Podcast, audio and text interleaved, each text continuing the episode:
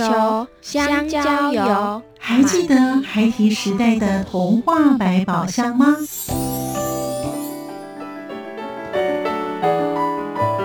我是桂文雅，世界是一本美丽的书。我是曹俊彦，从小就喜欢画画。我的人生我是王淑芬。当全世界都在下雨，泥泞不堪，全世界。我是王家珍，持续不断，好好的写。我是林世仁，创作儿童文学，让我找到自己生命中的阳光，可以探寻到生命中充满不可思议的兴奋。现在就跟着徐凡，我们一起施展魔法，回到时光隧道里，一起去挖掘笔尖上孩提的奇幻之旅吧！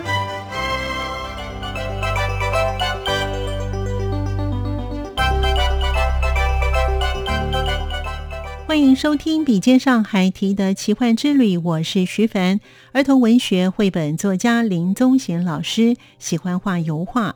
但是水彩画是老师最擅长的方式之一。另外问及老师最喜欢画些什么，老师回答说他最喜欢画花，因为花是跨国界没有界限的主题。老师的主线很清楚，例如九如图有九条金鱼，就代表着招财喜气、金玉满堂。预计今年十月份要参加国际艺博。然而，老师会将之前的钻石牡丹代表富贵长长久久再升级。尽管林宗贤老师的绘画功夫相当的优异，但是还是会要求自己，就如同老师所说的，艺术就是要不断的往前。例如有幅嫦娥奔火星，老师就画了三次。老师说，因为不满意，才会有更好的作品。老师绘画牡丹有个机缘，是什么样的机缘呢？待会在节目当中，林宗贤老师会与我们分享。欢迎您继续的收听。作家私房画，就是你在写一个故事，你要很真心。这个故事值不值得被流传下去？值不值得跟你的家人共享？而且是大家都能感到很愉快的。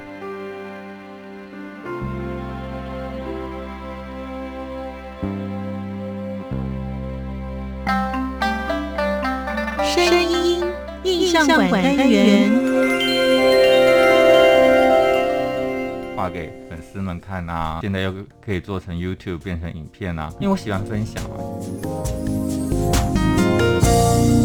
其实学习很多时候就是从模仿开始嘛。发现我最喜欢画花，因为花我觉得它是一个非常 universal 的，就是一个非常跨国界的东西。觉得因为不满意，你才会有更好的作品嘛？为什么想成立画室呢？因为就像我说的嘛，我喜欢小朋友，这是一个我可以接近小朋友的地方啊。嗯，而且呢，我个性还算蛮孤僻的。会吗？可是 我觉得，我不太喜欢去自己去，我不太会主动去找人。那我觉得说，哎，有这样的画室，就是大家会来找我。对，我不用出门，就自己在家就可以工作，还蛮喜欢待在家的。我其实很宅。呃，有一次我三天都没有踏出家门一步，嗯，然后我出来拿邮件的时候，我才恍然大悟啊，我三天没出门了耶！哦，真的？对，我三天没有看到太阳了。我才知道说啊，我自己好宅哦，在家里面画画吗？对对对，因为就画画就占掉我很多的时间嘛。现在尤其是现在，我很多的时间都在画画。其实我教课的时间很少，我大部分时间都还在画画。就您自己画吗？对对，因为我有固定开画展嘛。那现在又有经营 YouTube 跟啊粉砖，有时候也是就画给。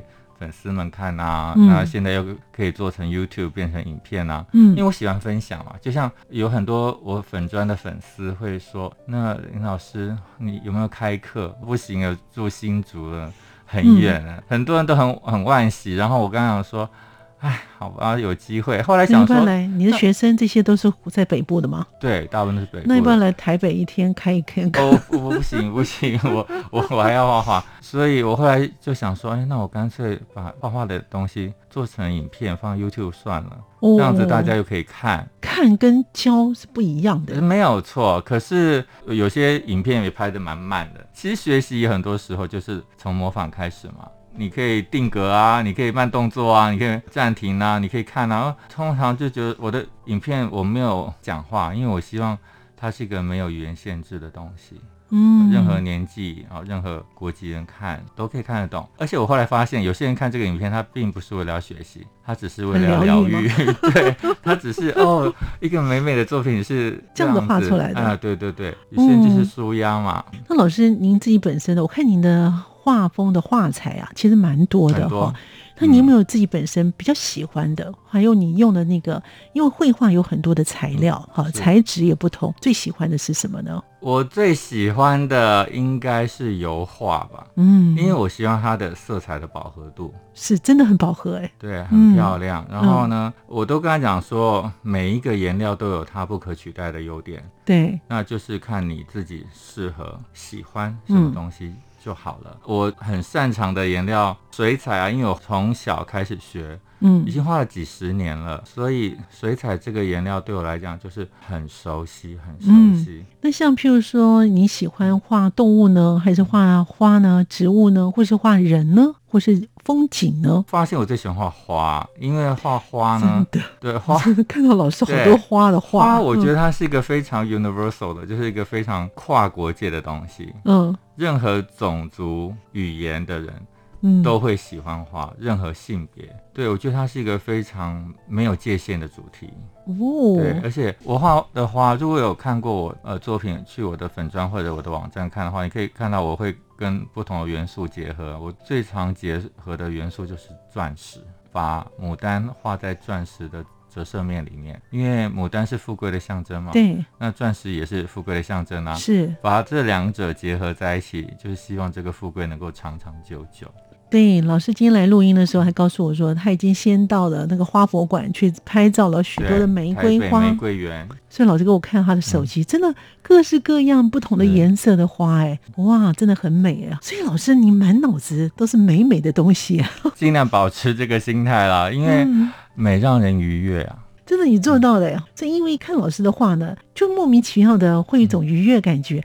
我现在知道为什么会有愉悦感觉了，就是老师自己本身的心存就是这种真善美的概念。所以呢，在一般人看的话就是这样子。所以老师的绘画的种类，我们刚才有说的也蛮多的。因为您刚才也有讲说你有开画展，所以开画展的话，你会一个主题一个主题吗？还是说你在这段时间画了些什么样的东西？你会比较有规律性的来？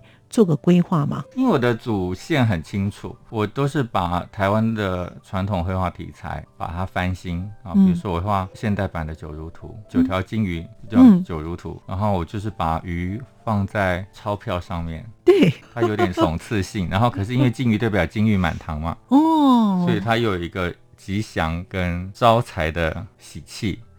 对，那我的主线其实是这个样子的。那我就是每一年会做一些变化啊，比如说我今年我想要做什么样的东西，比如说我今年十月份预计会参加台北国际艺博，那嗯，我现在就开始准备作品，我就是把我之前的钻石牡丹呢再升级，然后在形式上啊、材料上啊、技术上在做更成熟的提升了。所以老师你要再重画一次啊？反正我都跟他讲说，嗯。很多东西你画一次不见得画得好啊，像比如说好了，我的另外一个故事叫做《嫦娥奔火星》。嫦娥奔火星这个故事我画了三次，嗯，我重画了三次。为什么？你不满意？你要求也太高了吧？对我要求非常高。比如说达达出发了，他也重画了两次。重画对我来讲是一件很稀松平常的事情。我觉得因为不满意，你才会有更好的作品嘛。孙老师，您自己本身目前开的画展，觉得你最满意的是哪一次的画展？呃，应该说都还没有哎。可是人家说不毁少作嘛，一定要有那个成长的过程，你一定要有前面的那个事情，你才会有更好的作品。艺术家就是这样子啊，你就是要尽量往前看，不断的要求自己，才能成就更好的自己。所以老师，您自己本身呢，从小的时候绘画就是有天分的，一直呢在这个科班这个领域当中，然后出国念书，回来呢又在台湾教了许多的学生哦。而且你自己的画风呢也不断的改变了。因为刚才老师说你喜欢画花，所以你自己本身花也画了很多吧？很多很多。那其实最多的就是牡丹了。那牡丹那真的也是个因缘啦，因为在二零一零年的时候，就台北国际花博，当时一个主办单位想请我画牡丹，那我当时就心中充满了疑问，干嘛画牡丹呢？台湾并没有产呐。那结果呢？后来我想了一夜，我想通了，因为它是一个文化血缘的关系，我们都是。中华文化的子民嘛，那花开富贵这个印象太强烈、太深刻了。是牡丹，它代表就是富贵，所以哦，原来就是这个原因呢。然后画了牡丹以后，然后去研究牡丹，哎，反而喜欢上这个主题了，因为牡丹真的很漂亮。它有不同的种类吗？呃，有，而且它的颜色、颜色、花型什么都很多。花型有不同啊？对，又大又漂亮，难怪它是国色天香、花中之王嘛。嗯，它真的是太美了。就算是西方人也很喜欢牡丹花。那台湾有哪个地方是啊？台湾只有三林溪而已啊。就三林溪有啊？对，真的只有三林溪有。哦，那我们的品种也不多了。呃，不多不多，可是呃也够了啦，也就够欣赏了。因为您自己本身好像也喜欢去搜寻一些花，或者是呢也喜欢到处去旅游哦。而且你去看山林系的这些牡丹，就那可是你的牡丹有很多种不同的变化，那这些变化都是你自己。你要自己做变化啊！就像我，比如说好了，以前我记得很多年前有一个朋友跟我讲说：“哎，你要出国念书了，希望以后你回来就可以做到看山不是山，看水不是水。”嗯嗯，我当时完全不懂，嗯，我现在就完全懂了。哦，就是就像您刚刚讲的嘛，一个朵牡丹就是那个样子，我们还能怎么样呢？对，你就是要有办法，你要看到别人看不到的画面啊。所以为什么我会把它跟钻石结合啊？因为世界上没有这样的画面啊。没错，没有。对，所以我印象很深刻，就是我二十五岁得信义幼文学奖那一年，嗯，我把我的书拿去给我的启蒙老师，嗯，看的时候，我师母看了我的作品以后，他就说：“你画的比我先生好。”我当时不懂为什么，嗯，他说：“因为呢，我先生只会画他看得到的东西，你会画别人看不到的东西。”哦，现在我懂了，因为我在画很多人别人看不到的东西。对，就如同刚才老师举例那个金鱼啊，九如图，其实老师有剖给我老师的作品哈。那老师在你的粉砖上面也有剖啊。那我就想，我就把它仔细放大看一下。我说，哎，为什么会有钱呢？哦，原来是这样的。金鱼代表金玉满堂嘛。嗯，都会把它取起谐音就对了。是哦，金玉满堂就是钱呐。所以，其实老师，你的想象力非常好哎哈，应该说是联想力啦，而且把你的专业都结合在一起了哦。哦，谢谢谢谢。嗯，一个画展大概要多少幅画才可以开画展？要看大跟小，通常呢至少需要二十几张了，要大小都要有。所以大小都有二十几张哦，要看场地。我曾经办过一个很大的展，就好累哦，就陶瓷啊，再加上画作。嗯，可能都快上都快一百件了，就很累。所以老师刚刚有提到说陶瓷，所以老师也有绘画。对，我会画陶瓷、陶瓷和青花瓷。哇！对我我喜欢画青花瓷，因为青花瓷我觉得很酷哎，它是一个很传统的东西。是。可是如果说您有机会看得到我的青花瓷作品，就是会跟你想象中的青花瓷是完全不一样的。哦。那也是一个很偶然的机会。接触到陶瓷，陶瓷好难画，就对我来讲就好有挑战性，因为我从小就画画，那颜料真的是我的好朋友，几乎没有颜料可以难得倒我。哎，我就遇到了一个可以难得到我的颜料，我就觉得很有趣啦，就是釉哦，釉色，因为它经过高温烧烤以后，它会变色，哦，颜色会不一样，会不一样，完全不一样，就是烧出来以后，你会觉得说，天哪，这真的是我画的吗？它的颜色。差别到那么的剧烈。哦，而且在英歌呢，每一个窑厂的釉色都有自己的个性，所以你还要了解他们这一家的个性是什么。比如说我在 A 这一间，我就要画薄一点；我在 B 我就要画厚一点。哇，已经拿捏到这么准了。对，然后比如说我在 C 的时候，我知道这家的黄色很强，嗯嗯，然后在 D 的时候，我知道这家的紫色很弱，所以你还把每一家的脾气都要记得清楚。所以我是跟你讲说呢，其实你喜欢的就是画瓷器上面哦，所以瓷器上面的那个釉料呢是就是对方提供给你的，都是粉，都是粉粉状嘛，在调水。那它颜色很少，所以就更有挑战性了。因为你要用那么少的颜色去表现一个丰富的结果，是很困难的。那他们会给你一个主题吗？还是你自己发挥创作？都是在那边请师傅拉了胚，然后就在那边画。在现场没有，他们都胚已经是拉好，你可以请师傅特别为你定做，或者是他们有现场拉好的，你也可以去挑，都可以。那当然就是要胚一定要干了才能画。所以老师刚才讲说，你从什么时候开始会接触这种瓷器？二零一六年的时候接触的，那什么样的机缘呢？那就是我开了一个画展，然后当时有一位女士呢，她就说：“哎，林老师你好，适合画瓷器哦，因为你的颜色很干净。”她对陶瓷稍微有点了解，所以画瓷器颜色一定要很干净，因为釉色它跟其他颜料不太一样。比如说我们在其他颜料蓝加红，它绝对就是成为紫，可是，在釉色的时候蓝。调红的时候，它颜色很灰暗，烧出来是很灰暗哦，对，就不好看。所以说你用色要非常的精准。那当时这位太太就说：“哎，林老师，你颜色很干净，你很适合。”哎，嗯，然后他就介绍我去莺歌画，嗯嗯，哎，我就这样子开始了。然后我看一下，呃，这是我在二零二零年的时候，嗯，呃，我还在英歌开过一一次的陶瓷的彩绘个展。哇，就是台花要帮我开的。可见老师真的太优秀了。没有优秀，就是就是因为我学画学的早嘛，那颜料就是我的朋友，嗯，我很快就认识他们，他们很快也就认识我。老师刚才除了讲说呢，这个因为呢。画画呢，色彩要敏锐度要够之外哦，除此之外呢，还需要具备什么样的条件才可以画得好呢？想象力，因为我有看过好多作品，你看了以后只能说哦，这件作品技术很好，也很漂亮，嗯，可是你说不出其他东西了，嗯，为什么呢？因为它没有灵魂，嗯，没有灵魂，对，它就是漂亮好看，然后技术很好，这样的作品好多。林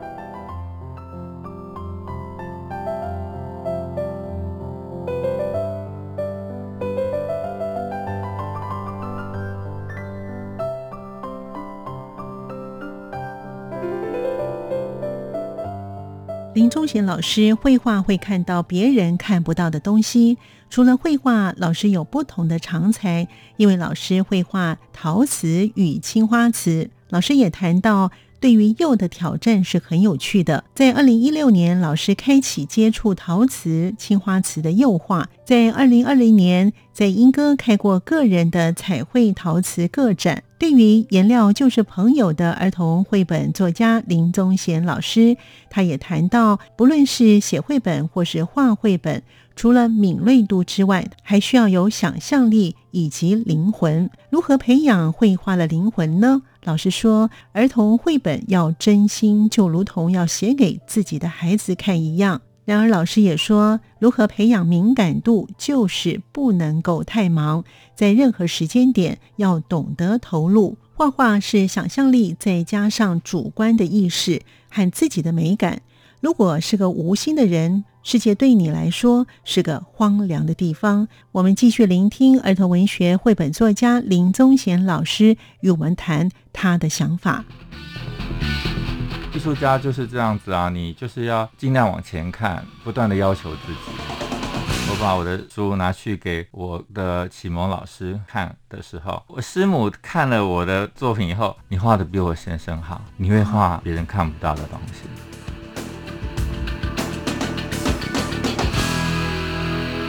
我会画陶瓷和青花瓷。我从小就画画，那颜料真的是我的好朋友。怎么样写一个好的儿童故事？我都觉得要真心哎！你写这个故事的时候，你觉得好像写给自己孩子一样。那老师你自己怎么样来培养你自己的画画的灵魂呢？我觉得做什么事情都要真心哎。真心对，就像如果说有人问我说写儿童故事的时候要怎么样写一个好的儿童故事，嗯，我都觉得要真心哎。你写这个故事的时候，你觉得好像写给自己孩子一样，嗯。所以我在写《强强》那么长和《打打出发》了那两本，我感情会特别的投入，因为当时我的孩子很小 啊。那基本上这两本书是写给他们看的，因为我我已经那时候隔了很多年没写了，然后想说，哎、哦，我那时候出的书孩子也都绝版了，他们也看不到，是所以我想说，好吧，那我就再写个故事给我自己的孩子看。想想看那个画面，就是说，哎，你可以跟孩子共读一本你写的书，哦。而且是有画面的，嗯嗯，那感觉是很很满足的。是的，对，所以我觉得说写儿童故事人要有那个心态，不管你未来会不会有一个小，会有个小孩，或者是你曾经你孩子都长大，那 it doesn't matter 都没有关系。就是你在写一个故事，你要很真心，嗯。这个这个故事值不值得被流传下去，值嗯。不值得讲，值不值得跟你的家人共享，而且是大家都能感到很愉快的。那这些真心需要一些他自己本身也要多一些阅读，人要很敏感哎、就是要很敏感。我是，因为我发现说很多人就是不够敏感，这敏感可以培养吗？敏感可以培养，可是不能太忙，啊，不能太忙我觉得很多人为什么为什么会不敏感？因为太忙了。呃，台湾的生活步调其实很快。我举个例子好了，脸书上，比如说每次公布一件事情，说呃几月几号啊，什么地点啊，我们呃在哪里有展览啊，下面还是会有人留言说在哪里，几号，我明明上面就写了，不是吗？就尤其是现在是一个影像时代，大家都被影像给惯坏了。嗯嗯，那文字都越来越不去读了，就每次不管你怎么样提醒大家，嗯下面还是会有人问你。比如说我我已经讲好，上面就是说我这个是什么颜料画的，嗯还是会有人在下面留言，请问林老师，请问这是什么颜料？你不会看嘛？就在上面呢、所以就是大家太快了，所以要把步调放慢一点，对。然后去感受你的生活。感受。对，就像我刚刚来之前，我去新生公园的台北玫瑰园拍照啊，那因为我要还要来录音嘛，所以有一点点小小时间压力。可是我在当下，我就尽量的呼吸那个玫瑰的香气，嗯去享受这美好的一切。所以老师其实可以在你自己到达某一个地方的时候呢，你就可以把自己完全放松，去感受一下当时的那个氛围的气氛，然后这些都把它变成你以后绘画的素材，对，就是你在任何时间点，你就是要懂得投入，懂得投入，嗯这点真的很重要哈。而且去享受你周遭的一切。这真的是要放慢脚步哎。如果你有很多的杂事的话，你可能真没办法把脚步，给放轻松。我昨天在新竹公园啊，新竹公园，因为我我是新竹人嘛，嗯那新竹公园那个荔枝公园很漂亮的。我昨天呢下午在散步的时候，觉得啊好美好、哦，夏日的午后，然后呢绿叶层层叠叠，光线这样子透下来，照在那个日式的木屋上面，你就觉得哦人生好美好哦。对，你要有这样的，你要有这样的时刻。老师你自己本身呢、会不会带速写本出去，然后顺便看刚才您讲的那个画面，然后把它描我不会绘下来？耶，我不会。其实我没有，我没有这样的习惯哎。你会把它记到你脑子里面对，然？后因为我我个性很好好玩，然后出去旅行就是用力的玩就是了，回来再回来再画吧。所以都不会忘记吗？呃，拍照就好啦。哦，拍照的话你会在注记吗？不用，就是你会记得。因为反正就是画画是需要想象力的嘛，你一定要加入自己的主观的意识哈，然后呢和自己的美感，嗯，那个画面才会不一样。老师你在写书跟画画的时候，这个捕捉这个灵感会有不同的方式吗？其实都是共通的，就是嗯。你就是要留意嗯，一些小细节嘛，嗯。把小细节放大，就看别人看不到的地方。老师刚才有讲说呢，其实你现在呢教学的时间比较少了，大部分时间都是让自己绘画，因为你要开一些画展，所以您自己怎么来分配你自己个人绘画的时间呢？我个人来讲，我是非常没有纪律的，因为我从来就不是个上班族嘛，嗯所以我都是很随性的，然后想画的时候就画，我也没有给自己太大的压力。不过当然了，如果如果说呃有画廊邀约，那就会有一个时间压力，就会嗯计划好说哦，我要在开展前几个月把作品都给准备好。嗯嗯尤其尤其是你也不可能每一件都是好作品嘛，嗯那你自己还会去筛选、嗯去淘汰，那你就大概算一下时间。那因为像我已经从事这个工作很多年了，所以、嗯呃，我现成的作品是有的，可是你每一次要开展的时候呢，都希望有更好、嗯更新的面貌呈现给大家。所以老师您自己本身比较喜欢在早晨起来画，或者是午后，或者是呢、下午呢？所以你都是晚上画吗？对，因为我有最近看了完一本书，就是为什么要睡觉。对，那它里面就讲到说，其实人类的上班时间对一些人是不公平的，嗯。因为其实有百分之六十的人他们比较适合在白天工作，有百分之四十的人比较适合在晚上工作，因为他们那个时候他们的头脑比较清醒，嗯嗯好嗯，工作状态会比较好。对。所以你要求他早上工作，对这些人其实是不公平的。那我们要去了解我到底是适合白天还是晚上工作。那我是哦比较，我比较动得起来，都是午后的时间了，哦，所以都是午后以后才开始工作。哦，对，白天我就尽量睡到自然醒了。真好。